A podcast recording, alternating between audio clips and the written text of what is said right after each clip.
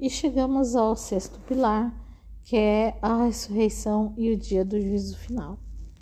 Há quem acredite que nascemos do acaso e vamos morrer no acaso, como uma lei natural, né? E que essa é a função do ser humano, nascer e morrer.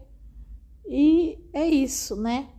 O Alcorão nos fala sobre esse assunto também no, na Surata 45, versículo 24. E dizem: Não há vida além da terrena. Vivemos e morremos, e não nos aniquilará senão o tempo.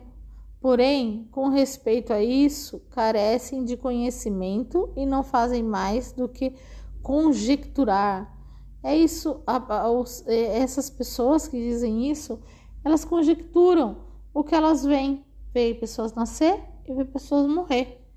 E, e acreditam que isso é uma lei da vida natural que acontece no acaso. Mas não é assim. Deus nos explica sobre isso.